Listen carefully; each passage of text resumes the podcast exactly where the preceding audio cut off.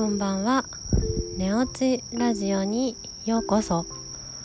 このラジオではなかなか寝れないあなたを快眠に導くための寝落ちラジオです。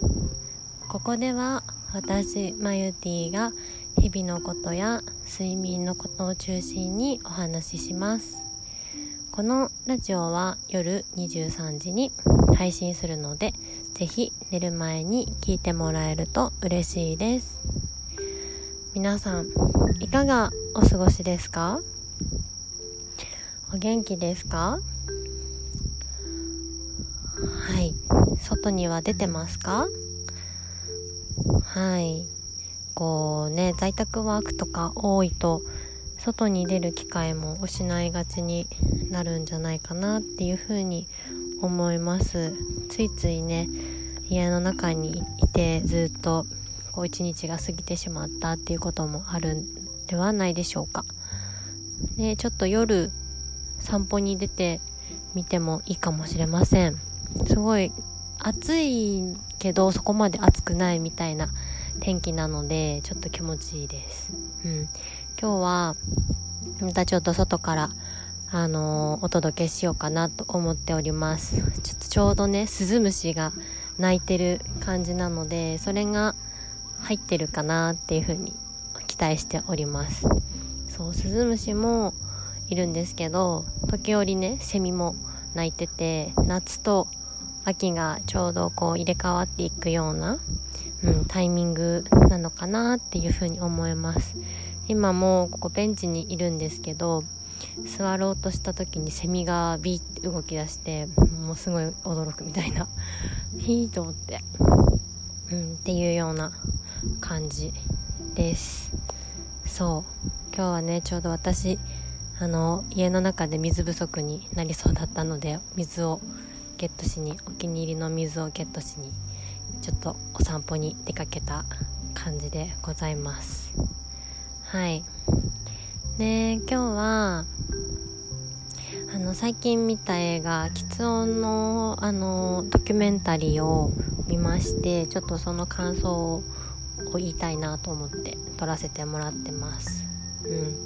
喫音って皆さんご存知ですか？こう思い通りに言葉が出てこなくってどもったりあのこう何回も言葉が詰まってしまったりとか同じ言葉を繰り返してしまうあのことを言うんですけれども、うん、それの原因っていうのが今回私も知ったんですけどまあほとんどが遺伝が原因っていうふうに言われているんですね。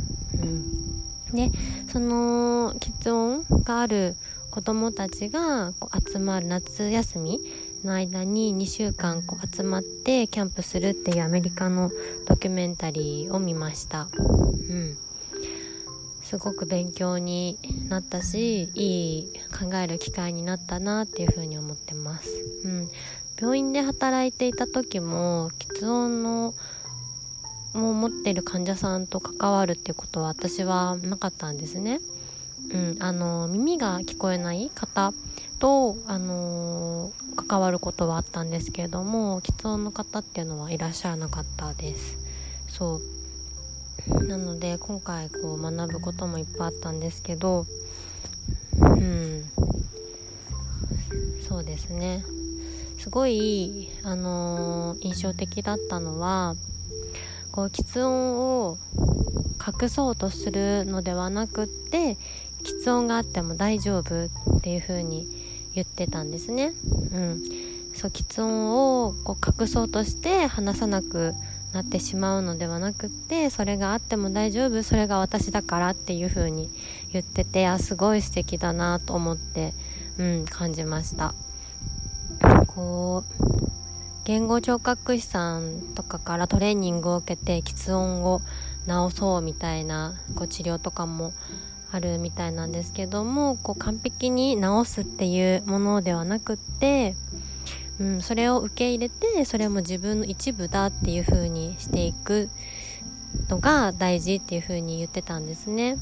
うん、そうやっぱりあのその部分喫音の部分にばかり焦点が当たってしまってそれはいけないものだっていう風に認識されて直さなきゃ直さなきゃっていう風にあの思われがちだしっていうので思われがちだったり本人もそれをすごく気にしてしまうっていうそれをネガティブに捉えてしまうからこうっていう話をしててでもそうじゃないんだよっていうのを言っててうん。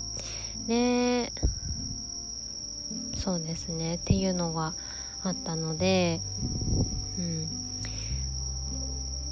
本当そうだなっていうふうに思いました。うんなんかそれも含めて自分。なので私たちもこう日常でこう自分のダメな部分できてない部分とかについつい目が行きがちになると思うんですけれどもそれもこう捉え方とか次第なんじゃないのかなっていうふうに思いました。うん。そうなので今のね睡眠で言うとこう今の生活の悪い部分ばかり目を向けがちになるかもしれないけどもその中からもこういい部分っていうのを意識することが大事なのかなっていうふうに感じました。はい。それでは今日も一日お疲れ様でした。また明日お会いしましょう。おやすみなさい。